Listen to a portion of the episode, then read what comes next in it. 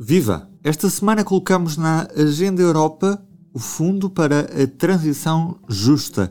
Na prática, aquela fábrica poluente um dia vai ter de se reconverter. Se queremos alcançar a meta da neutralidade carbónica até meio do século, é inevitável fechar, por exemplo, as centrais a carvão da União Europeia. E como será para os trabalhadores destas indústrias depois destas fábricas fecharem? Que vai acontecer. É este o tema de debate nesta Agenda Europa, o podcast do público sobre os temas em debate no Parlamento Europeu na voz dos próprios eurodeputados. Vamos conhecer o nosso convidado de hoje, que é entrevistado pela diretora adjunta do público, Ana Salopes. Viva, bem-vindos à Agenda Europa. Hoje temos connosco Pedro Marques, deputado europeu eleito pelo PS, com quem vamos discutir o Fundo para a Transição Justa e Pedro Marques foi relator sombra no Parlamento Europeu desta matéria, que é fundamental para compensar hum, as indústrias pesadas e as regiões que vivem mais das indústrias pesadas para atingirmos o objetivo da neutralidade carbónica em 2050. Bem-vindo, Pedro Marques. Conte-nos o que é exatamente o Fundo para a Transição Justa. Olá, Ana Salopes. Um, o Fundo para a Transição Justa é um elemento nuclear desta nova estratégia para a redução de emissões a nível europeu.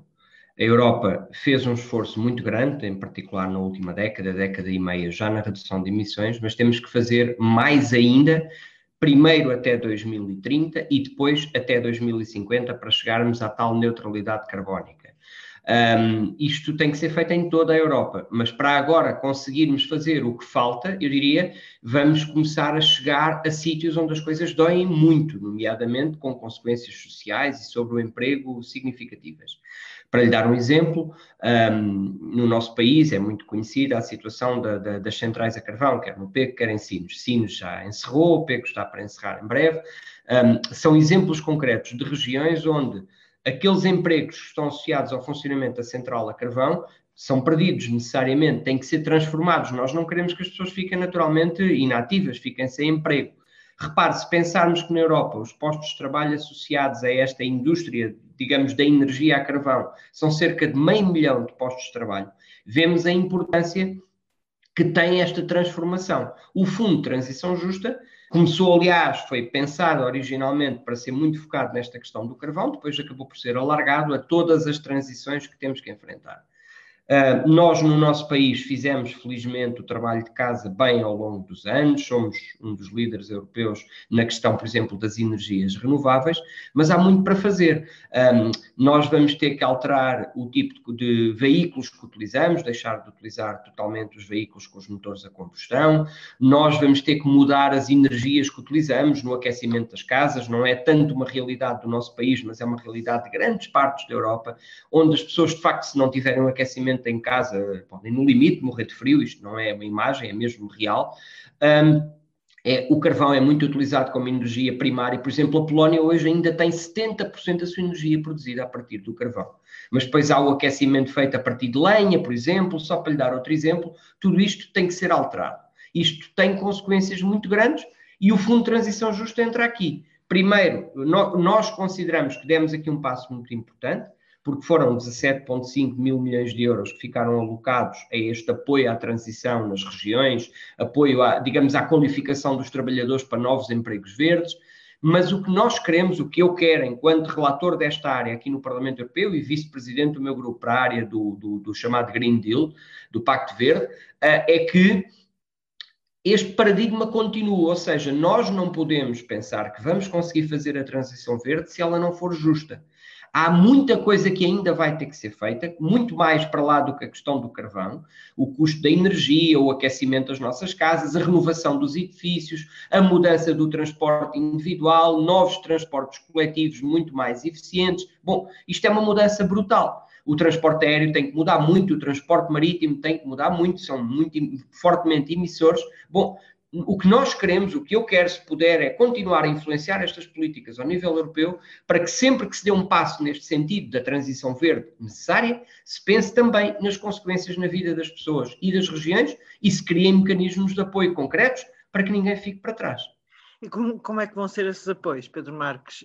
Os, os Estados-membros vão, são chamados a participar, naturalmente, nos projetos. Sim, mas uh, o, o, elemento mais importante é a complementaridade do Fundo de Transição Justa, nomeadamente com os outros fundos que estão ao dispor dos Estados-membros. Os Estados-membros podem, se quiserem, podem usar o Fundo de Coesão e o fundo chamado FEDER, o Fundo de Desenvolvimento Regional, e colocar uma parte desses fundos, digamos, a aumentar a dotação do seu Fundo de Transição Justa. No caso de Portugal, os nossos cerca de 200 milhões de euros do Fundo de Transição Justa podem ser aumentados se Portugal decidir eh, acrescentar recursos dos outros fundos europeus também a esse esforço.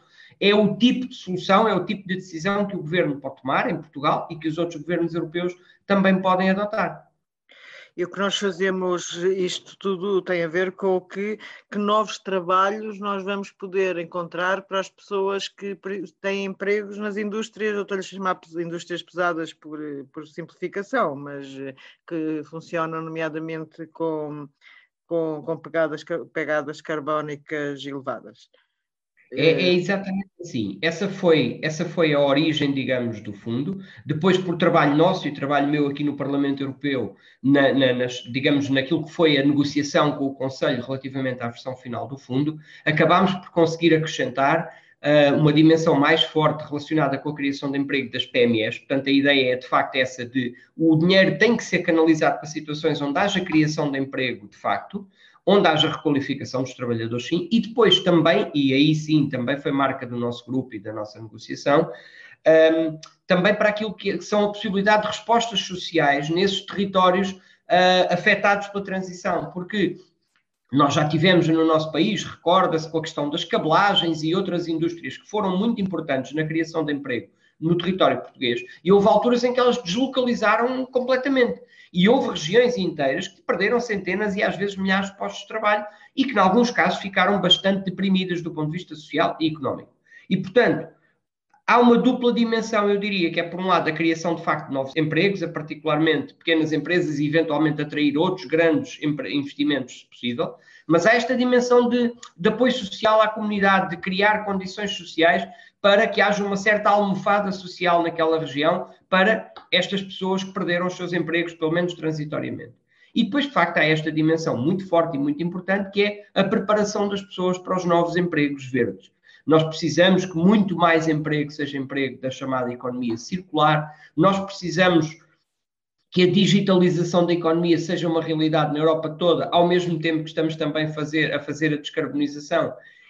E, portanto, tudo isto significa que os trabalhadores têm que ser como que preparados, têm que estar preparados para empregos completamente diferentes. Agora, isto não acontece de um dia para o outro e nem sequer vamos conseguir que sejam todas as pessoas imediatamente integradas. Por isso é que é tão importante essa almofada social, essa, essa coesão social nos territórios e nas nossas quando, comunidades. Quando fala da almofada social, está a falar de, na realidade, de, de subsidiar eh, as pessoas que fica, ficam sem esse, esse emprego independentemente o, da criação de novos empregos.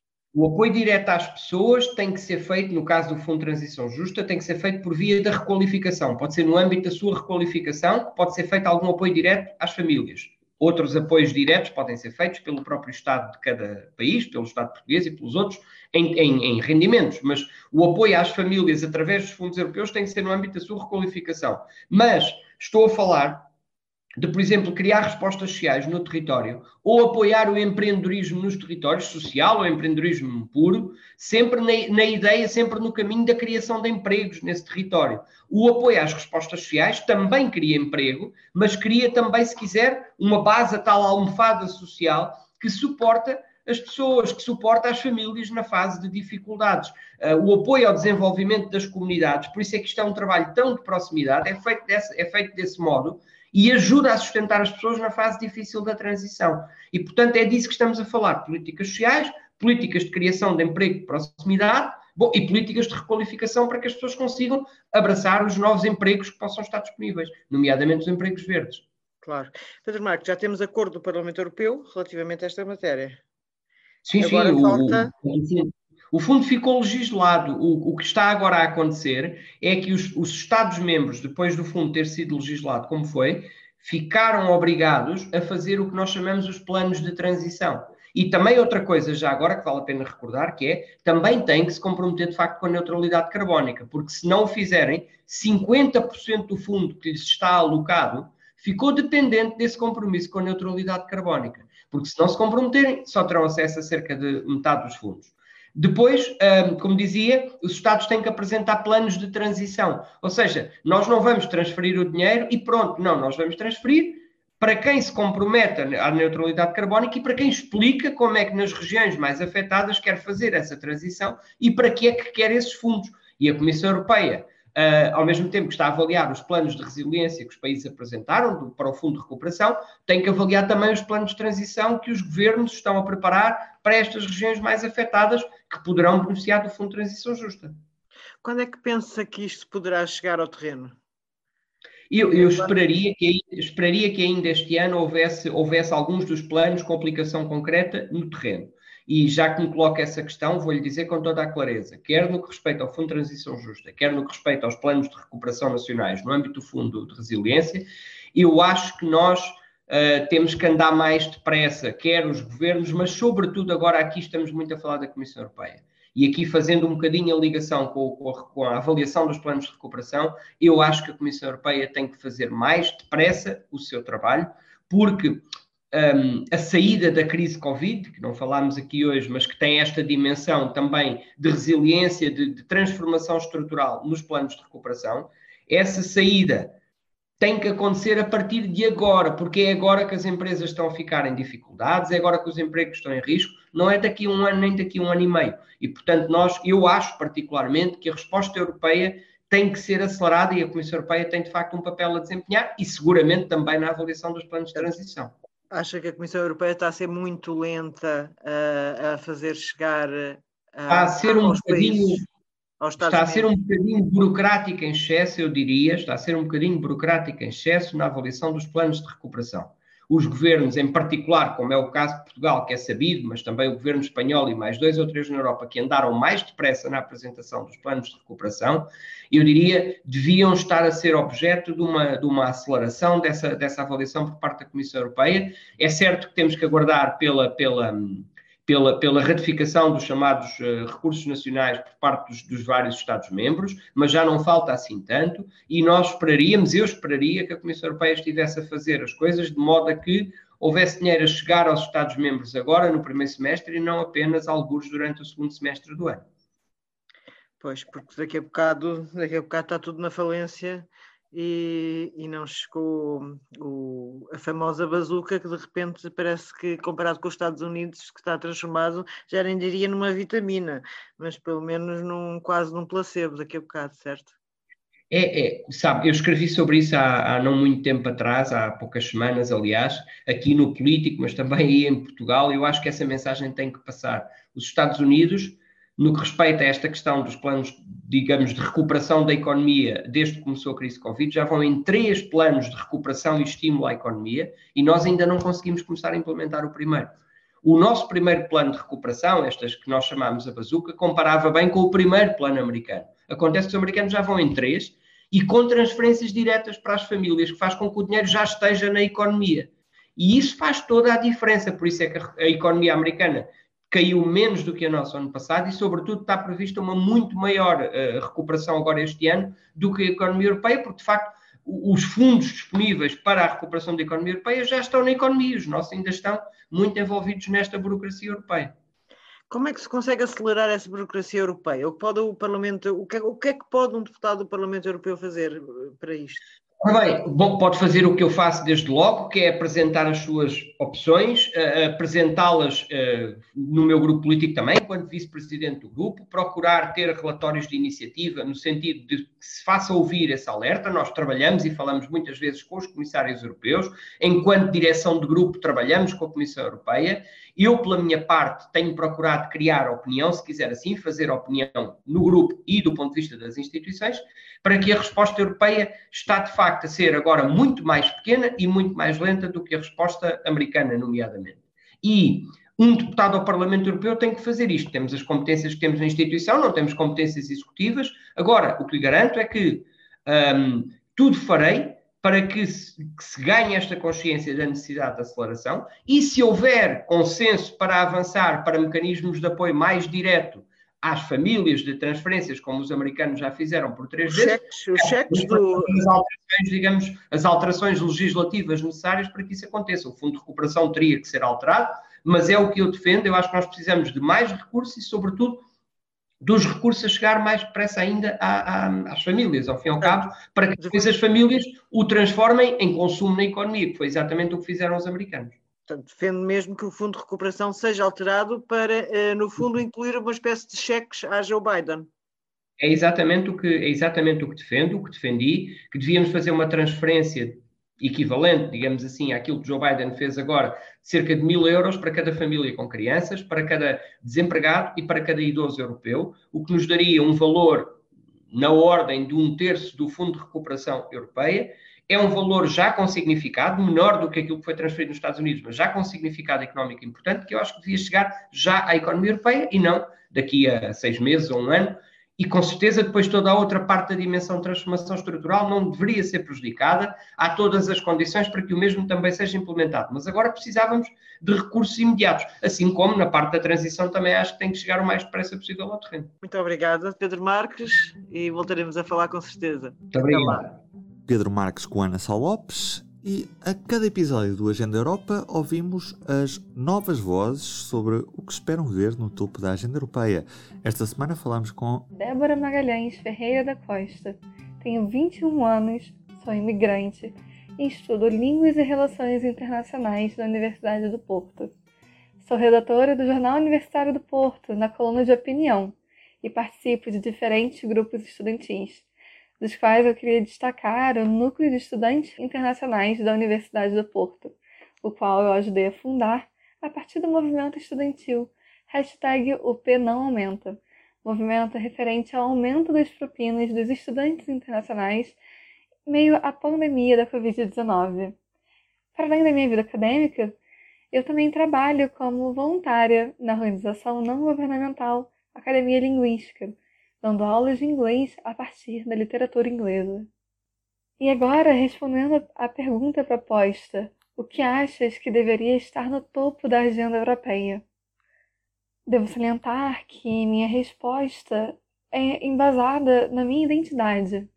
Como mulher, jovem, imigrante, eu acredito fortemente que a agenda europeia deveria ter como prioridade dois tópicos basilares. Primeiramente, a crise climática iminente, e depois a crise migratória. Dois temas que, se pararmos para pensar, estão completamente correlacionados. Afinal, existe toda a questão dos refugiados ambientais. Quanto à crise climática, as políticas públicas adotadas até o presente momento apresentam um caráter muito mais conjuntural e muito mais paliativo para um problema que, em sua essência, é estrutural. Não é possível resolver a crise climática somente com um discurso individualista, jogando no cidadão comum a responsabilidade de solucionar o aquecimento global a partir de pequenas práticas do dia a dia, como reciclagem de lixo ou uso de palhinhas inoxidáveis. A Europa precisa reconhecer que o problema referente à crise climática é um problema estrutural e, assim, demanda mudanças que afetem a nossa estrutura enquanto sociedade. Mais do que o estilo de vida do cidadão comum, deve-se mudar o nosso modo de produção e modo de consumo. Já no que se refere à crise migratória, esta é um problema que existe no continente tal qual uma bomba relógio. Desde meados de 2011 debate-se o tema, que se intensificou especialmente no ano de 2015 com a crise dos refugiados. Contudo, o continente europeu continua a ignorar o estado de calamidade que o nosso mundo se encontra no que se refere a esse tópico. São milhares de pessoas deslocadas do mundo, pessoas em situação de risco, de vulnerabilidade, de fragilidade. Cabe à Europa reconhecer o seu papel meio a esta crise.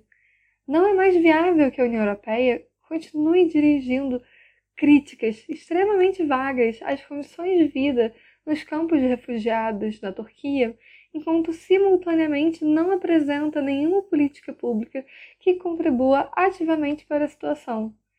Vale lembrar também, neste momento, o papel que diversos países europeus exercem tanto na indústria bélica, que fomenta os conflitos mundiais e, consequentemente, acentua a crise dos refugiados, como na participação ativa dos conflitos, seja individualmente ou por meio de acordos multilaterais, como é o caso, por exemplo, da NATO. Essas enfrentadas militares e até mesmo financiamentos militares contribuem para uma situação global que é crítica. Enfim, essa é a minha opinião e eu agradeço imensamente a vocês por terem escutado. Este foi mais um Agenda Europa. Se gostou, subscreva o podcast e partilhe. Eu sou o Ruben Martins. Até breve. O público fica no ouvido.